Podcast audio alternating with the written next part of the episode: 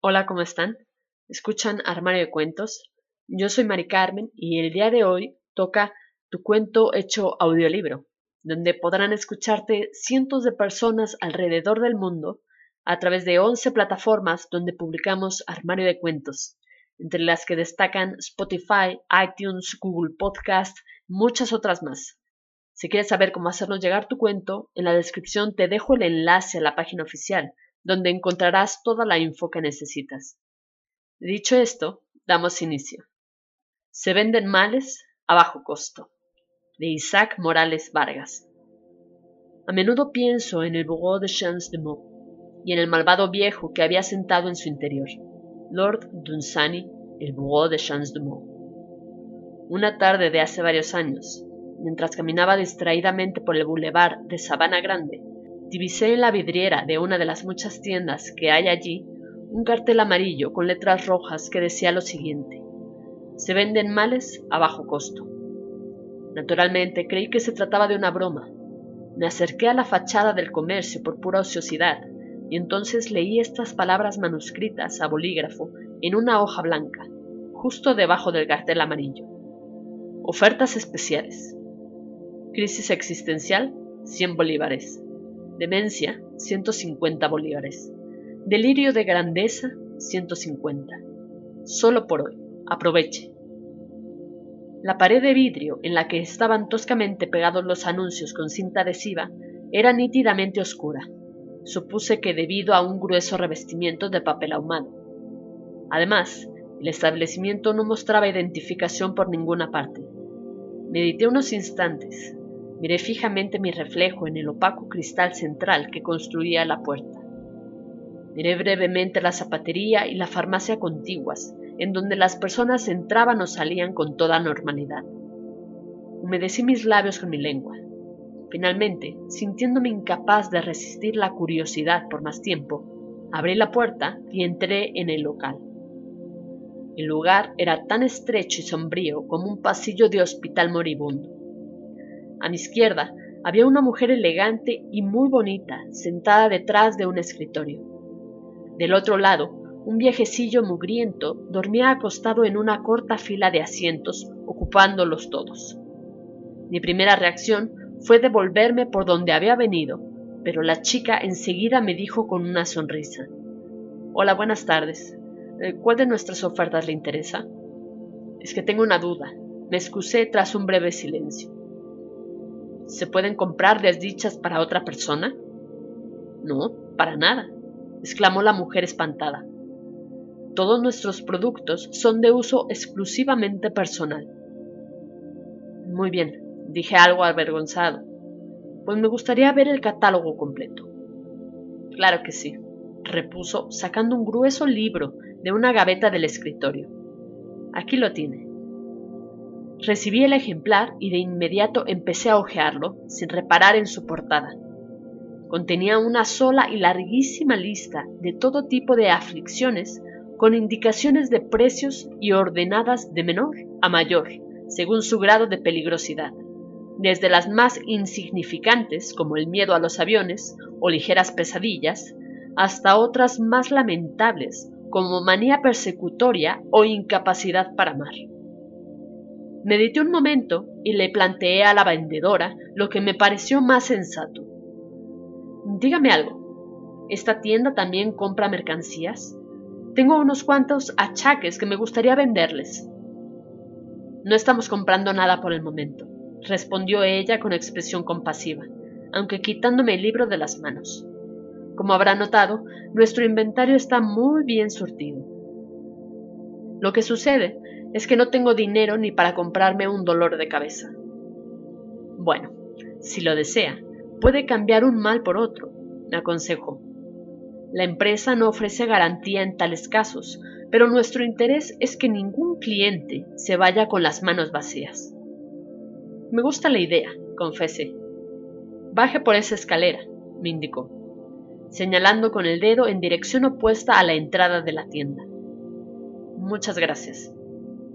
Caminé hacia donde me indicaron, atravesando el velo de luz que colgaba del bombillo gris en el techo, y descendí una corta escalera que comunicaba la recepción con una suerte de oficina abandonada, En ella no había mobiliario alguno.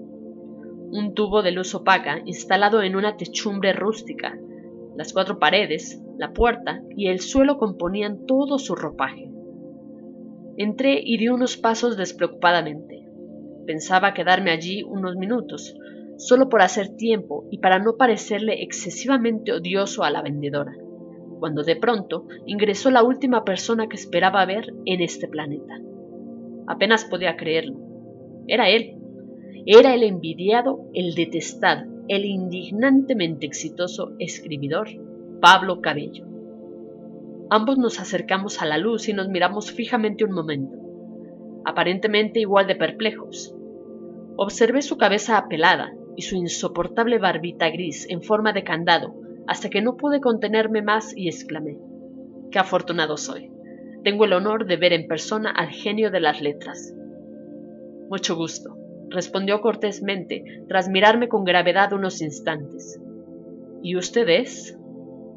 ¿Qué le importa mi nombre? repliqué. ¿Por qué el gran Pablo Cabello se interesaría en un escritor fracasado como yo? Así que usted también es escritor.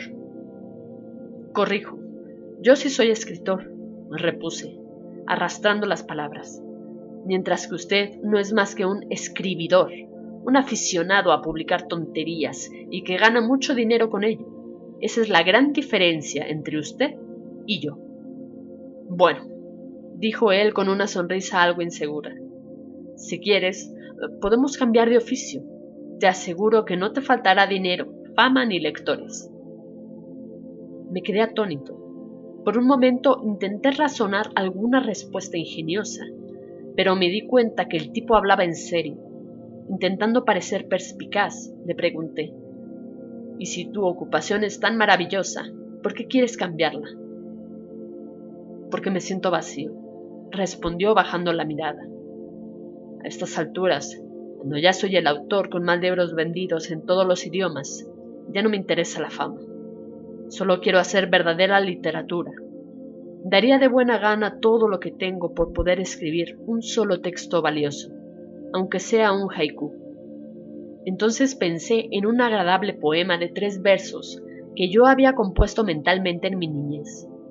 Hasta donde sabía, su forma no se correspondía con ninguna especie poética conocida, razón por la que jamás me había atrevido a escribirlo. Además, ¿quién iba a interesarse en leerlo? De todos modos, me lo sabía de memoria, pues solía recitarlo en voz muy baja cada vez que me encontraba solo y desocupado. La verdad es que ya he escrito tantos buenos textos que ahora quisiera hacer algo distinto, dije intentando sonar despreocupado. ¿Por qué no hacemos el cambio? Cada uno tiene lo que el otro busca. Es un trato, me dijo extendiéndome su mano. Te estaré enormemente agradecido. No es gran cosa, repuse correspondiendo el gesto. Espero que disfrutes tu nueva suerte. Igual para ti, dijo débilmente y abandonó el lugar a toda prisa. Por la noche, estando ya en casa y todavía divertido por las bromas de la tarde, me situé frente a mi laptop, dispuesto por primera vez a escribir mi secreto poema. Pero no logré recordarlo. Mis manos, por otra parte, se paralizaron sobre el teclado. Aunque los llamados bloqueos de escritores son frecuentes en el oficio, la verdad es que no me había acontecido nada parecido hasta entonces, pues al mismo tiempo empecé a sentirme excitado por querer escribir otra cosa, por olvidarme de la poesía y de todo mi aprendizaje literario y contar la historia de un hombre a quien el universo le concede un deseo. Supe que lo que sería pronto si no desahogaba aquella idea. Fue así como, víctima de una hipnosis febril, escribí en menos de una semana la novela El alambrista, historia de un pastor que soñaba con fabricar alambres. Poco después la envié a una editorial grande que la publicó casi de inmediato. Ese fue mi primer bestseller. En pocos meses mi vida cambió por completo. Fácilmente me habitué a ver mi rostro a diario en los medios de comunicación. Ofrecía entrevistas semanalmente a distintos canales de televisión y emisoras radiales. Cualquier cosa que yo dijese pronto se volvía una cita célebre y se hacía viral por todas las redes sociales. Proliferaban los memes en los que yo aparecía haciendo alguna morisqueta y continuamente recibía correos electrónicos de mis fanáticos pidiéndome consejos sobre cómo alcanzar sus sueños. Y en lo que respecta a la escritura, apenas puedo expresar lo natural que era. Para mi segundo libro, pues debo considerar El alambrista como el primero, mis tres silenciosos poemarios iniciales ya no cuentan. Simplemente escribí una secuela en la cual el universo le concede un deseo al hijo del protagonista anterior. El éxito fue todavía mayor. En cuestión de semanas, vendí los derechos de autor para que se realizaran las respectivas adaptaciones cinematográficas en Hollywood. Por aquellos mismos días, alguien me propuso como candidato al Premio Nobel de la Paz. Toda aquella fama y éxito editorial se traducían naturalmente en una existencia bastante cómoda y placentera para mí. Finanzas prósperas, buena salud física, libertad absoluta para viajar alrededor del mundo. Sin embargo, debo confesar que lo inusitado de la situación no dejaba de producirme un cierto malestar, un vértigo del que no podía ni quería zafarme. Yo había luchado toda mi vida por ser un poeta realmente bueno, pero ahora me acercaba a mis 60 años y no quería terminar mis días como un derrotado más. Claro que era perfectamente consciente de que me había vuelto un impostor, un fabricante de estupideces lucrativas, pero ¿qué otra cosa podía ser? Si mi destino era el de ser un mal escritor, al menos lo sería rico y famoso. A veces pienso que tal vez por abrigar tales ideas fue que súbitamente, encontrándome en la cúspide de la gloria, mi buena fortuna se vino abajo. Justamente el día en que cumplía tres años de haber visitado la tienda de males, mi agente literaria me telefoneó suplicándome que escribiera algo radicalmente nuevo si no quería que nos viéramos en la ruina. Le pedí una explicación y me contestó que mis libros, objetos hasta entonces de ventas ininterrumpidas, habían dejado de interesarle al público esa misma mañana que seguramente jamás volverían a venderse. De hecho, ningún otro autor de literatura comercial vendió absolutamente nada aquel infausto día. Lo que sucede es que hay una revolución literaria que tienen a los lectores latinoamericanos eufóricos. Oí que decía la vocecita de mi agente a través del celular. Así que al fin se está haciendo realidad el tan esperado segundo boom de la novela hispanoamericana, le pregunté. No es un fenómeno narrativo, sino poético, aclaró ella, lo más raro es que toda la conmoción la ha causado un solo autor con un único texto. Pero eso no es tan raro, repuse. Un solo libro es suficiente para... No he dicho un solo libro, sino un único texto, me interrumpió alzando bruscamente la voz al pronunciar las tres últimas palabras. Es decir, un solo poema.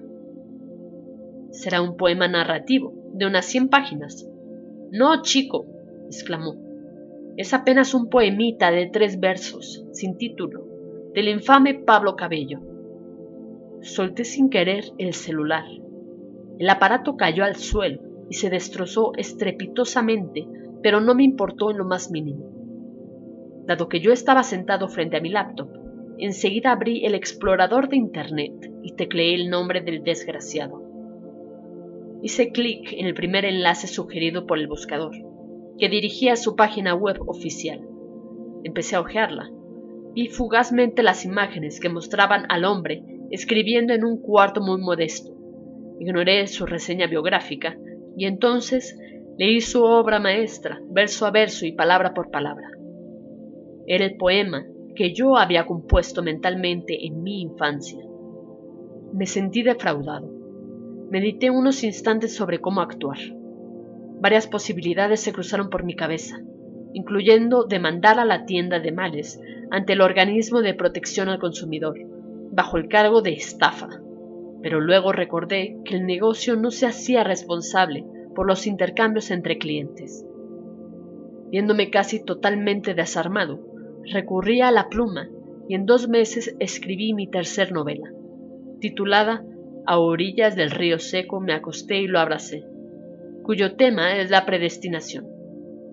La publiqué con la esperanza de que Pablo la leyera, comprendiera su significado y finalmente me devolviera mi suerte de buen escritor anónimo.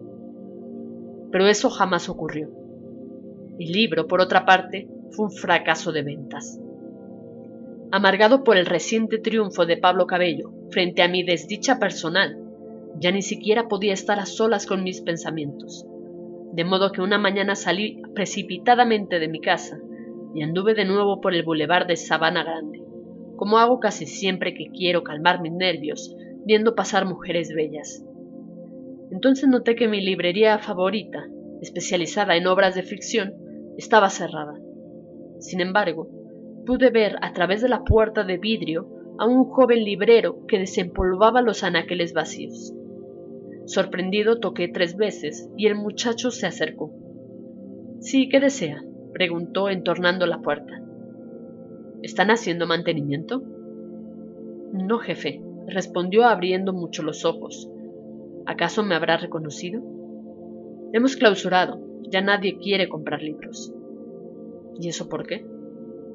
La literatura ha cambiado, argumentó con cierto aire de superioridad.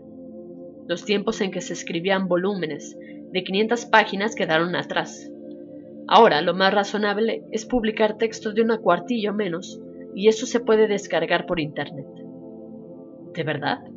¿Tan radicales son los cambios ahora? Veo que usted está un poco desactualizado, se atrevió a comentar con una risita. Pero no se preocupe, bastará con que lea el poema de Pablo Cabello. Hoy en día todos quieren emularlo. Usted es escritor, ¿verdad? En ese momento, un rumor se deslizó velozmente por entre los transeúntes y estalló de pronto en un sonoro clamor general, como una llama que recorre un rastro de pólvora hasta explotar inexorablemente en una montaña de dinamita. La gente comenzó a correr en dirección Chacaito. Yo me alejé de la librería sin decir palabra y seguí dócilmente a la muchedumbre. Un sudor frío, como de hielo derretido, empezó a brotar de mi frente. Un hormigueo voluptuoso me invadió los pies y las manos.